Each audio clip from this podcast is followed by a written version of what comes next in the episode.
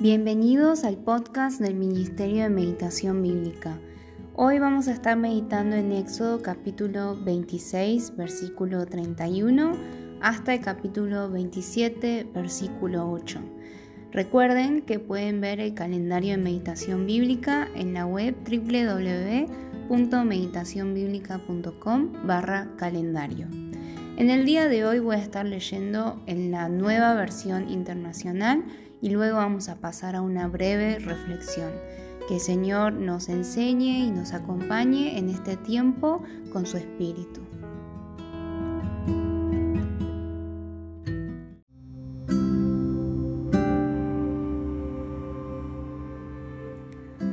Haz una cortina de púrpura, carmesí, escarlata y lino fino, con querubines artísticamente bordados en ella. Cuélgala con ganchos de oro en cuatro postes de madera de acacia recubiertas de oro, los cuales levantarás sobre cuatro bases de plata. Cuelga de los ganchos la cortina, la cual separará el lugar santo del lugar santísimo, y coloca el arca del pacto detrás de la cortina. Pone propiciatorio sobre el arca del pacto dentro del lugar santísimo y coloca la mesa fuera de la cortina en el lado norte del santuario. El candelabro lo pondrás frente a la mesa en el lado sur.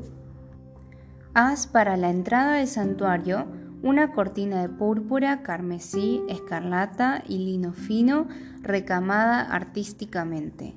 Para esta cortina prepara cinco postes de acacia recubiertos de oro y con sus respectivos ganchos de oro y funde para los postes cinco bases de bronce. Haz un altar de madera de acacia cuadrado de 2 metros con 30 centímetros por lado y de 1 metro con 30 centímetros de alto. Ponle un cuerno en cada una de sus cuatro esquinas, de manera que los cuernos y el altar formen una sola pieza, y recubre de bronce el altar. Haz de bronce todos sus utensilios, es decir, sus portacenizas, sus tenazas, sus aspersorios, sus tridentes y sus braseros. Hazle también un enrejado de bronce con un anillo del mismo metal en cada una de sus cuatro esquinas. El anillo irá bajo el reborde del altar, de modo que quede a media altura del mismo. Prepara para el altar varas de madera de acacia y recúbrelas de bronce. Las varas deberán pasar por los anillos de modo que sobresalgan en los dos extremos del altar para que éste pueda ser transportado. El altar lo harás hueco y de tablas exactamente como el que se te mostró en el monte.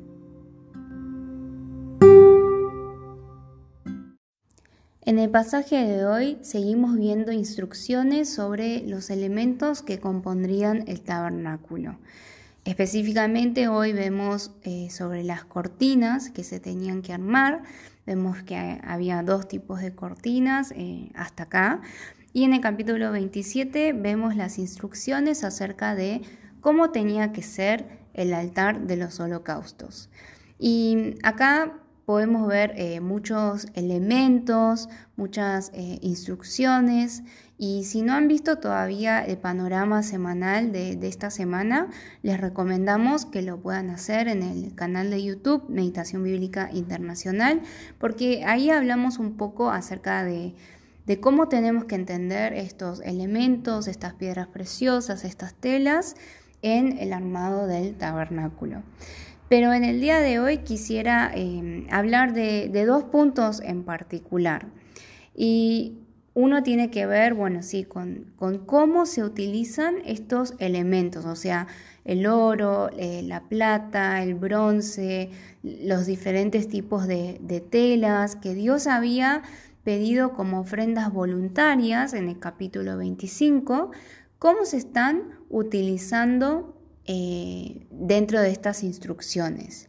Este es el primer punto. Entonces, lo que podríamos reflexionar es que Dios no solo pide eh, estas ofrendas voluntarias, que aparte Dios había permitido que ellos tengan, sino que Dios también especifica detalladamente de qué manera desea que se usen esos elementos. Es decir, que quizás en, medio de la construcción del tabernáculo o cuando escucharon estas instrucciones de boca de Moisés, y quizás mientras lo estaban armando, cualquiera podría haber pensado, uy, pero quizás este poste quede mejor eh, bañado de oro también. Eh, o quizás esta base, por ejemplo, se habla de, la base de, de, las patas, ¿no? Que, tenían que estar hechas con madera. Y quizás alguien podría decir, no, pero esto no es tan importante o quizás sería más firme si se utiliza este otro material o si se hace de esta manera, ¿no? O sea, podemos tener diferentes opiniones o podemos creer eh, u opinar que algo va a quedar mejor utilizado de tal o cual manera. Pero lo importante que, o sea, el punto importante que podemos meditar en el día de hoy es que no se trata de qué es lo que a mí me parece que va a quedar más armonioso, más lindo o, mejor, sino que se trata de cómo Dios quiere que utilice eh, eso que voy a ofrecerle o eso que otra persona ha ofrendado y que ahora Dios quiere utilizarlo para su obra. Muchas veces, eh, como cristianos, y, más si hemos ido a la iglesia durante mucho tiempo, a veces eh, nos apuramos, eh, incluso las personas que están en el ministerio, en el liderazgo, muchas veces nos apresuramos a tomar decisiones porque creemos que es lo correcto. Pero lo importante no se trata de qué es lo que a mí me parece que sea correcto y eso que sea correcto puede ser incluso evangelizar o hacer una buena obra, todas esas cosas pueden ser correctas, pero lo importante se trata de entender qué es lo que Dios quiere hacer con esa ofrenda voluntaria que yo he dado o que otra persona ha dado y que lo estoy recibiendo para la obra de Dios. Esas ofrendas no son solamente cosas materiales, pueden ser eh, el tiempo también, puede ser el uso de dones y talentos y llamados que Dios ha dado a cada persona en la iglesia, así como los actos de obediencia. Entonces, ¿hacia dónde tienen que estar dirigidas mis acciones en el día de hoy?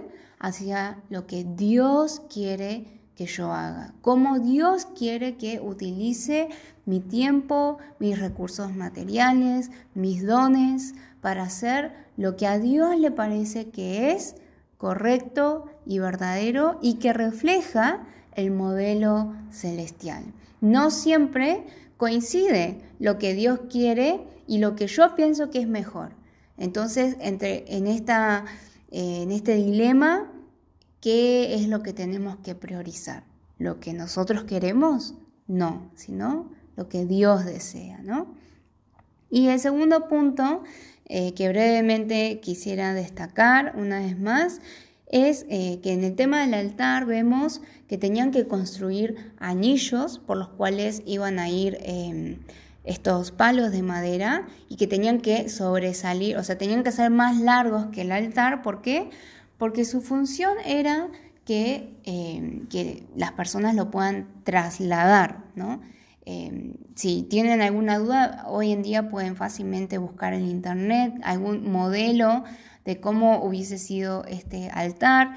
Y, y, es importante que dentro de las instrucciones que Dios dio, Él específicamente instruyó, y en otros elementos también, ¿no? como el arca del pacto, que estén estas varas porque el objetivo era que sea transportable, que sea móvil.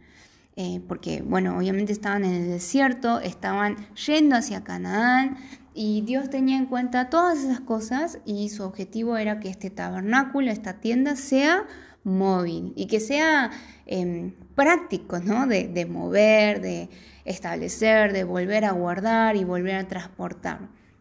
Entonces, de la misma manera, podríamos eh, reflexionar en el hecho de que ser la comunidad de Dios en la cual Dios desea habitar, em, tenemos que tener en cuenta este, eh, esta capacidad, móvil, eh, que tiene que ser una construcción mobiliaria, algo transportable. En algún sentido, eh, también quiere decir que, o sea, que no tenemos que quizás poner nuestro corazón en un solo lugar fijo. Tenemos que tener siempre el corazón abierto al cambio, al transporte, a tener que movernos a otro lugar. Eh, no, no tener la idea de que, bueno, ya está, vamos a acampar acá y nos quedamos acá, sino estar siempre dispuesto a moverse. Tenemos que estar siempre dispuestos a movernos hacia el lugar que Dios quiere que nos vayamos encaminando.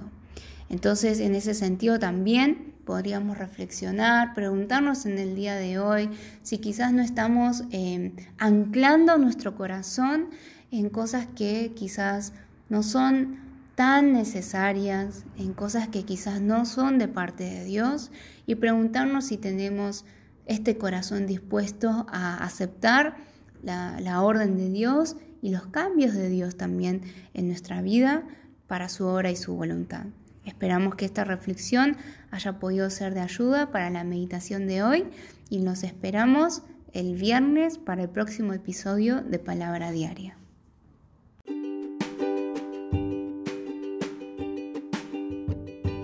Te recordamos que puedes visitar nuestra página web www.meditacionbiblica.com, también nuestro canal de YouTube Meditación Bíblica Internacional, Instagram Meditación Bíblica y en Facebook Ministerio de Meditación Bíblica.